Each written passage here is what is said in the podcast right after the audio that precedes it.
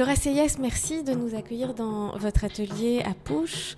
Pouche, c'est cette tour de 16 étages au bord du périphérique à Clichy où 180 ateliers d'artistes ont été installés pour la durée d'un an environ. C'est une véritable ruche qui est devenue l'un des cœurs de la création à Paris. Autour de nous, nous nous trouvons dans votre atelier il y a une sorte de grand chemin de fer qui est la structure du film prochain sur lequel vous travaillez. Il y a des photos d'une exposition que vous avez en ce moment à l'Institut d'art contemporain à Villeurbanne. Il y a quelques réserves de matériaux, des étagères avec des cadres et des boîtes de peinture, mais que vous utilisez pour d'autres activités que vos activités dans l'art. Au fond, vous n'avez pas vraiment une pratique d'atelier en tant que tel. L'atelier, pour vous, c'est peut-être euh, une sorte de, lieu de réflexion parce que votre pratique mêle à la fois la sculpture, l'objet, la performance, les corps, et une pratique du film et une pratique du son. Une autre caractéristique de votre travail, c'est celui d'être extrêmement collaboratif. Pendant de longues années, vous avez co-signé vos pièces avec une autre artiste, Amélie Giacomini, et aujourd'hui, vous engagez autour de vous beaucoup d'autres acteurs dans vos projets, qu'ils soient compositeurs, chorégraphes, danseurs ou théoriciens. Ce principe de la collaboration que vous avez entamé avec Amélie Giacomini, comment est-il né? Vous avez été vous-même à l'école des beaux-arts de Lyon, dont vous êtes sortie en 2014. Est-ce que les choses se sont nouées immédiatement? Avec Amélie, on s'est rencontrés euh, au lycée, donc on est toutes les deux grenobloises. Euh, on a commencé un peu à travailler ensemble. Euh, moi, je suis partie à la Villa Arson et elle à Lyon. Euh, puis elle m'a rejoint à la Villa Arson, puis je l'ai rejoint à nouveau à Lyon. Donc on a fait un petit va-et-vient comme ça. Euh, je crois que ce qui s'est lié d'abord, c'est une, forte relation d'amitié. Euh, et puis des envies communes, des, des, références communes aussi, des choses qu'on avait envie de voir, de faire ensemble, des voyages, des, des rencontres, plein de choses. Et puis, bah, du coup, on a, commencé à travailler ensemble. D'abord à distance, du coup, parce qu'elle était à Lyon et moi à Nice. Et en fait, le, projet, le premier projet qu'on a fait, c'était un, espèce de blog euh, sur lequel chacune, chaque jour, donnait une phrase à l'autre. Euh, qui venait l'interpréter euh, avec une courte vidéo, en réalisant une courte vidéo d'une ou deux minutes, et ça pendant trois mois. Et du coup, c'était un peu le premier euh, processus d'échange entre nous euh, et de collaboration. Pour les projets que vous avez faits par la suite, comment s'organisait le travail entre vous? Est-ce qu'il y avait une répartition des rôles en fonction de dimension thématique ou pratique ou Comment la machine de création avançait-elle entre vous? Bah, On nous pose toujours la question en fait, euh, on, a, travaillé ensemble pendant assez longtemps, pendant une dizaine d'années. Du coup, c'est des choses qui ont aussi évolué. Euh, au départ, on était euh, très, très complémentaires. Enfin, on, y avait, on répartissait pas le travail. Donc, il y avait vraiment une espèce de chose où je sais pas, on parlait comme ça et puis ça, se montait, ça se montait, ça se montait, ça rebondissait en fait et les, idées venaient comme ça. Euh, ensuite, on a commencé à composer des projets un peu plus ambitieux qui, euh, mettaient en scène euh, d'autres personnes. et donc là, bah, ça a été aussi un autre type de production. Donc les rôles se sont un peu organisés aussi en fonction de ça, en fonction de nos compétences tout simplement. Et puis, et puis de l'investissement qu'on avait envie chacune d'avoir dans les projets. Vous me disiez que vous étiez originaire de Grenoble. Oui. La scène artistique à Grenoble dans les années 90 est très marqué évidemment par la présence à, l'école des beaux-arts de Dominique Gonzalez Foster, Philippe ouais. etc. Est-ce que leurs recherches sont des pratiques qui vous ont beaucoup marqué Ouais, très clairement. Et d'ailleurs, c'est pas des artistes que j'ai découverts ou qu'on a découverts quand on était euh, quand on était lycéenne. Ça s'est fait euh, après aux Beaux Arts. Donc, euh, je sais pas si c'est le rapport à Grenoble qui a fait l'affinité, mais en tout cas, oui, il y a une très grande affinité de travail. Moi, c'est des artistes que qui, qui m'intéresse énormément, euh, peut-être plus euh, dans ce qu'ils ont conceptualisé que formellement d'ailleurs, enfin ça dépend, pas faire de généralité, mais... En quel euh, sens? bah, toutes ces histoires, enfin moi ce qui m'intéresse beaucoup chez eux, c'est toutes ces histoires autour autour de ce que c'est que la production d'un film, ce que c'est qu'un film tourné autour du film sans jamais qu'il y ait le film, cette boîte de prod qu'ils ont montée, enfin toutes ces, toutes ces choses, ces, ces, espèces de choses méta qui viennent constituer l'œuvre, c'est un truc qui, qui, me fascine assez, cette présence-absence. Ce... Je suis frappée de voir sur le sol de votre atelier un livre de Thierry Kunzel, un artiste qui a pratiqué la vidéo, mais aussi qui a réalisé des objets à cette époque-là qui est relativement peu montré mm. aujourd'hui. Euh, c'est quelqu'un qui vous a beaucoup marqué? En fait, c'est euh, d'autres personnes qui m'ont amené euh, à cette œuvre. C'est deux personnes qui me sont très chères. et dont d'ailleurs la productrice de, du film qu'on a réalisé avec Amélie, Toutes ces filles couronnées de langue, qui a été en fait pendant une dizaine d'années son assistante. Qu'est-ce qui vous intéressait dans son œuvre? Euh, je crois que c'est la façon dont on m'en a parlé. C'est-à-dire? C'est les histoires qu'on m'a racontées. Euh, c'est euh, bah ouais, vraiment ces, histoires d'histoire. Enfin, la façon dont on vous raconte les choses, les petites anecdotes, les. Enfin, je sais pas. Du coup, j'ai l'impression d'être proche de ce travail que je connais pas en fait énormément, mais ouais, il y a une espèce d'affinité.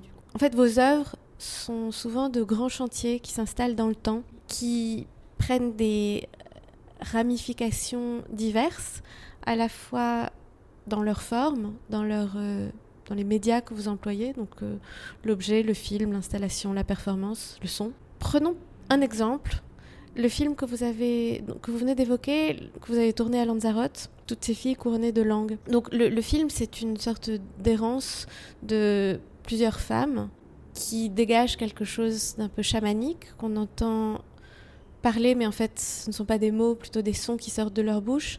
Et elles finissent par se fondre, en quelque sorte, dans, le paysage, par devenir le paysage. Leur corps finissent par devenir le paysage. Comment, ce, comment cette chose-là s'est-elle élaborée c'est un projet qui a duré euh, à peu près 4 ans. D'où c'est parti, c'est un peu compliqué de remonter le fil, mais il y a vraiment plein de fils qui se sont croisés pour le coup. Euh, il y, a toujours ce truc autour des sculptures. Moi, je. Un... C'est parti d'un tapis. Oui et non. C'est-à-dire qu'il y, y, a toujours cette chose donc, autour de la sculpture qui est que. Euh, euh, voilà, moi j'ai cette espèce de conviction qu'il y a un espèce de rapport mystérieux euh, et un peu secret entre des sculptures qui seraient mises en mouvement, qui deviennent aussi vivantes que les corps qui les animent. Et, et j'aime bien l'idée que ces sculptures deviennent des personnages. Et du coup, donc, ce film traite vraiment de ça. Euh, et effectivement, ensuite, c'est parti. La première sculpture qu'on a réalisée, euh, c'est un tapis. En fait, ce film, c'est vraiment, enfin, c'est vraiment des, des, points de croisement euh, entre, entre les intérêts d'Amélie et les miens à un moment donné. C'est vrai, vraiment parti de ça. Et du coup, Amélie était vraiment très intéressée par cette question des paysages. Ouais, du paysage, du corps dans le paysage. Et moi, j'étais à ce moment-là, euh, euh, j'étais à Paris 8 et je m'intéressais beaucoup euh, aux, autres types de langages possibles.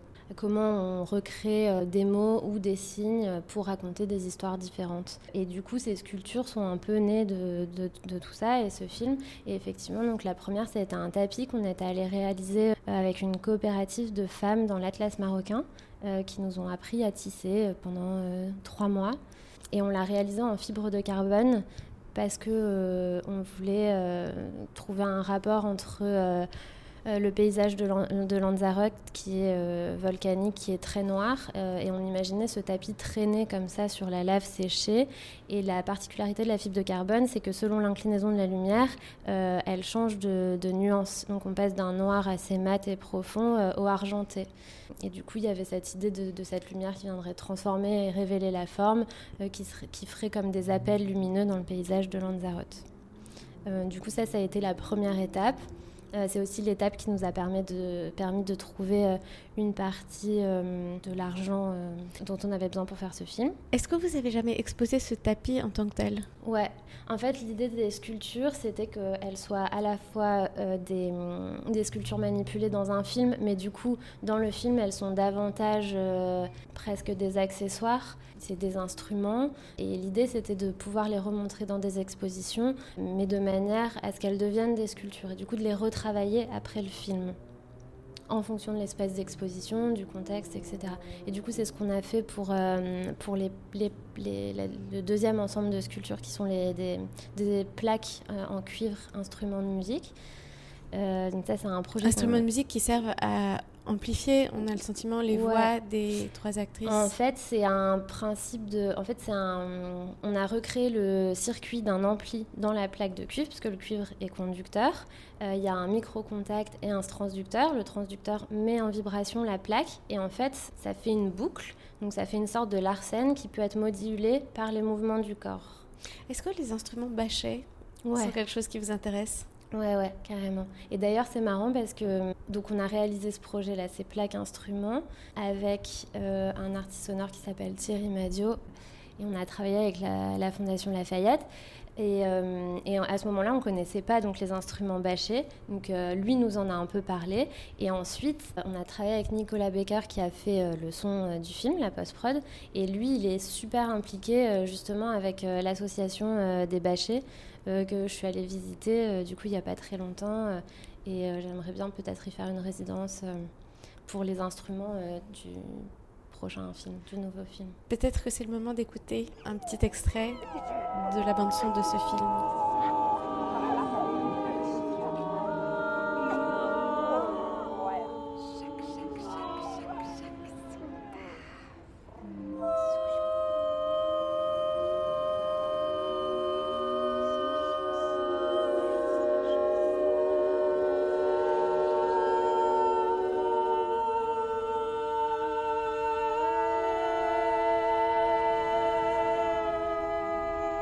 Dans cet extrait, on entend les voix des trois femmes. Comment les avez-vous orientées? Alors en fait les voix donc en fait elles sont cinq. Euh, les voix des cinq femmes c'est euh, en fait où j'ai travaillé avec euh, une compositrice qui s'appelle Raphaël Dupire à Marseille. On a fait une résidence au GMEM et elle travaille avec ces cinq chanteuses. Donc en fait c'est pas les pas les danseuses du film, c'est d'autres c'est des, des, chanteuses. Euh, avec qui on a travaillé en studio euh, du coup à Marseille. On a travaillé un peu dans une autre direction puisque elles ont bah, leur voix et leur outil de travail. Dans le film, il y a aussi d'autres objets qui sont silencieux, ceux-là, des sortes de grandes loupes en verre que vous avez réalisées au CIRVA ouais. au cours d'une résidence, j'imagine. Ces objets, ils ont aussi une forme de musicalité. Mhm. Il me semble que la manière dont ils servent à amplifier les regards des trois actrices, créent sur le paysage des effets de vibration mm. qui peuvent évoquer un effet sonore. Pendant le montage du film, quand on faisait le son du film, c'est un peu ce que je, ce que je racontais à Nicolas, euh, c'est que j'imaginais ce que produisaient ces loupes de manière euh, visible, c'est-à-dire des, des, zooms et des dézooms, en fait, des morcellements du corps. Euh, j'aurais aimé que ça se traduise de manière sonore. Et du coup, je me demande si c'est pas ça qui influence ce que vous êtes en train de dire ou si, c'est, euh, ou si ça se passe réellement. Du coup, on a travaillé ces espèces de moments d'absorption et de retrait, euh, de, grossissement aussi d'un son. Sur le, la structure du film qui est accrochée devant nous en, feuille A4, il y a mhm. des images, mais il y a aussi beaucoup de textes. C'est important pour vous, l'écriture? Ouais, ouais, c'est. Bah, je, Vous écrivez tous les films très oh. précisément euh, J'écris pas très précisément les films. Celui-ci, j'essaye de l'écrire plus précisément. Mais le film de Lanzarote, pour le coup, était pas si précis. Enfin, dans l'écriture, en tout cas. Tu... Mais en tout cas, c'est ce qui vient structurer tous les projets c'est-à-dire que c'est à la fois euh, ce que je vais écrire moi, ce que les gens, euh, je demande souvent à des gens d'écrire des choses autour des projets, et aussi euh, toutes les lectures qui gravitent autour. C'est, enfin, pour moi, ça fait vraiment partie des projets en fait. Enfin, les références littéraires et théoriques sont hyper fortes. Quelles sont-elles Elles? Sont vraiment multiples et me suivent. Enfin, Pour le film de Lanzarote, par exemple pour le film de Lanzarote, euh, il y a vraiment beaucoup de choses qui m'ont nourri, mais euh, ben, par exemple. Est-ce que c'est de la littérature ou est-ce que c'est plutôt de la philosophie? Les deux. Par exemple, le titre, il vient d'un texte d'Hélène Sixou. Toutes ces femmes couronnées de langue. Ouais, c'est une phrase euh, tirée du, Rire de la Méduse. Tout ce travail ben, autour, que ce soit Wittig, Sixou Wolf et d'autres autour de l'invention d'une nouvelle langue. C'est un truc qui traverse vraiment le projet. là, en ce moment, bah, les feuilles rouges que vous voyez, c'est un texte d'Ursula Le Guin qui est autour de l'idée de la fiction panier. Et qui donc ponctue la structure du prochain film. Voilà. Ce texte, il est imprimé sur des feuilles rouges parce que aussi du coup ça fait ressortir une espèce de ligne et c'est un peu ce que fait ce texte pour moi sur ce film. Euh, c'est un texte assez rigolo euh, dans lequel elle raconte, euh, elle, part de la préhistoire, elle raconte que en fait on se nourrissait de cueillettes, d'avoine et de choses qu'on ramassait. Que finalement on travaillait pas tant que ça et qu'on avait beaucoup de temps pour faire du coup de nombreuses choses et qu'un jour un beau jour, c'est raconté, c'est un ton assez drôle, hein, mais donc un homme a décidé d'aller chasser euh, le mammouth et il revient euh, sous un tas de, mammouths morts. Euh, et du coup, ce qui reste de ça, c'est pas forcément la viande, mais c'est l'histoire qui va raconter et c'est la présence d'un héros. D'un coup, c'est on doit tuer, on raconte une histoire, un peu une épopée, voilà, autour d'une lance qui va transpercer un animal. Enfin bon, bref, et que du coup, ben l'histoire, ça a pris toute la place. L'histoire la grande histoire s'est tissée autour de ça. Et elle raconte justement qu'elle revient à cette histoire de panier. Euh, elle part d'un texte de Woolf dans lequel euh, elle crée un glossaire où elle, euh, elle, invente de nouveaux mots pour raconter de nouvelles histoires. Donc on en revient toujours à ça. Et du coup, elle, raconte donc elle une autre histoire qui serait pas l'histoire de la lance, de l'os et de la chose qui transperce, mais plutôt du panier qui ramasse, de la maison, du sac médecine. Et elle en vient au récit qui serait pour elle ça en fait des, fils qui s'entremêlent. Un, texte porte des mots, les mots portent du sens et les sens se croisent et on raconte une histoire qui va pas forcément dans le sens linéaire du temps. Euh, il n'y a pas forcément de résolution, il y a des éléments qui s'entrecroisent et, euh, et, et, pour elle, c'est voilà, c'est ça cette nouvelle histoire euh, qu'on pourrait raconter. Cet entrecroisement de fils extraordinairement nombreux et divers aussi caractérise vraiment la manière dont vous travaillez. Mhm. Ce prochain film dont vous venez de donner une ligne directrice qui est déjà extrêmement euh, touffue, qui s'intitule Si tu ne te souviens pas, invente. Mhm. Est-ce que vous pourriez en dire euh, quelques mots? C'est un double projet d'installation et de film. Euh, la partie installation pourrait se résumer à un grand rail de travelling en courbe qui traverse un espace d'exposition. Autour de ce rail sont disposées trois sculptures qui sont activées par trois femmes. Et ces trois, le rapport femme-sculpture crée une sorte de, nouveau langage qui va être visuel, sonore et graphique. Autour de ce rail, sur ce rail, tourne une caméra qui filme en continu. Deuxième partie, le film, qui est séparé et autonome de la partie installation, dans lequel les sculptures sont devenues euh, des outils de travail. Euh, on retrouve les trois personnages féminins, donc au travail. Donc il y en a une qui crée ses plaques de métal dans un laboratoire, l'autre qui est thérapeute par la voix et qui soigne par euh, la voix et sa machine à voix. La troisième est croupière dans un, dans un casino. Et les sculptures vont pousser ces trois femmes à se rencontrer. Euh, et c'est à partir du moment où elles se rencontrent que l'histoire devient possible. Et, aujourd'hui, vous en êtes où dans l'élaboration de ce projet? Ben, J'en suis au développement du projet. J'écris je continue à écrire euh, quelque chose qui se rapprocherait d'un scénario euh, donc avec Bastien euh, Gallet. je développe un système de signes avec une graphiste, mon amie Alice Jonot.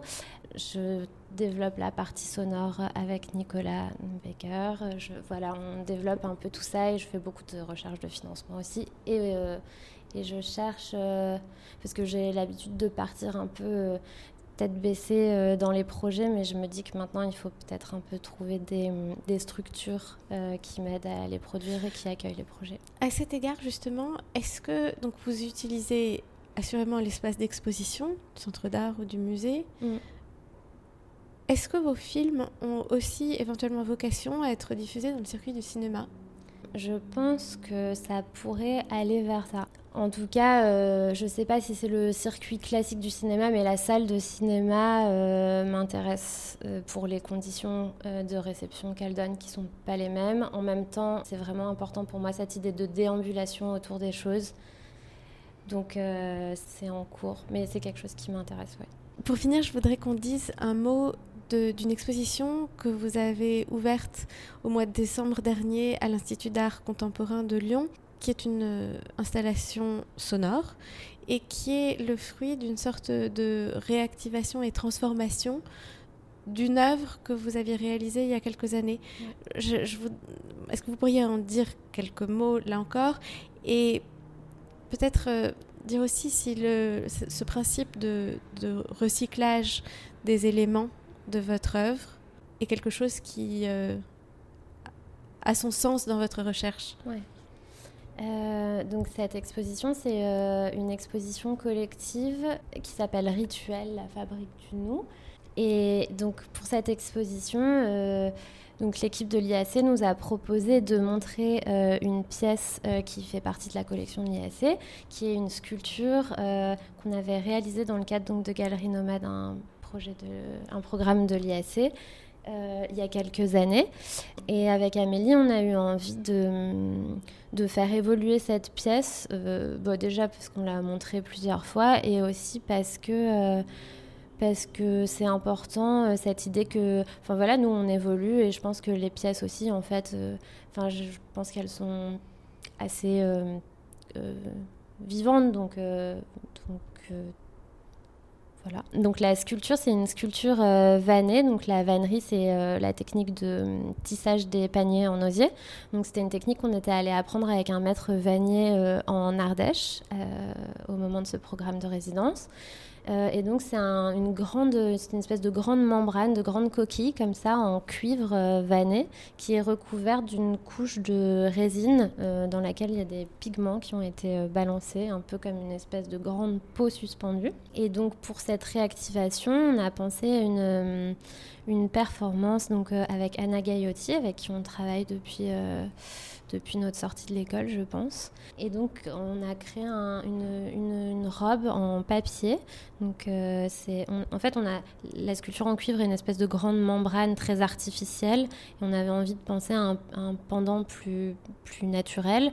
Donc, c'est, une, c'est un grand patchwork de, papier, euh, qui est un papier qui est réalisé euh, dans un moulin. En fait, il est séché dans une presse, donc ça lui donne un aspect plissé qui est conservé quand, quand il est sec. Et donc Anna vient découper une robe que j'ai réalisée avec Sébastien Meyer. Et, donc on a pensé cette robe. Donc Anna vient découper la robe, la porter, et puis elle part. Euh, et, il reste que l'empreinte en fait de, cette robe. Et ensuite, il y a une installation sonore. Euh, en fait, on a enregistré Anna en studio, on a recréé les conditions de l'IAC, donc euh, les proportions de la salle. On a disposé des micros qui venaient enregistrer le son produit par ses, ses mouvements et sa voix, et la robe en papier. Et ça est rediffusé par des haut-parleurs qui sont disposés donc aux mêmes endroits à l'IAC. Euh, et donc on entend des souffles, des bruissements de papier, des mouvements comme une espèce de fantôme qui viendrait se déplacer comme ça dans l'espace. Est-ce qu'il serait juste de dire que ce rapport entre le corps et l'objet, animé par des mouvements, est en quelque sorte la matrice de votre travail? Ouais, je pense que c'est autour de ça que qu'il a commencé en tout cas. Et oui, c'est un truc euh, assez obsessionnel. Euh, c'est un peu comment euh, comment le rapport entre le corps et la sculpture va, créer les espèces de, je sais pas, comme les rudiments d'un langage euh, qui serait perceptible que par les gens qui prendront vraiment le temps d'y porter attention. Merci beaucoup. Merci.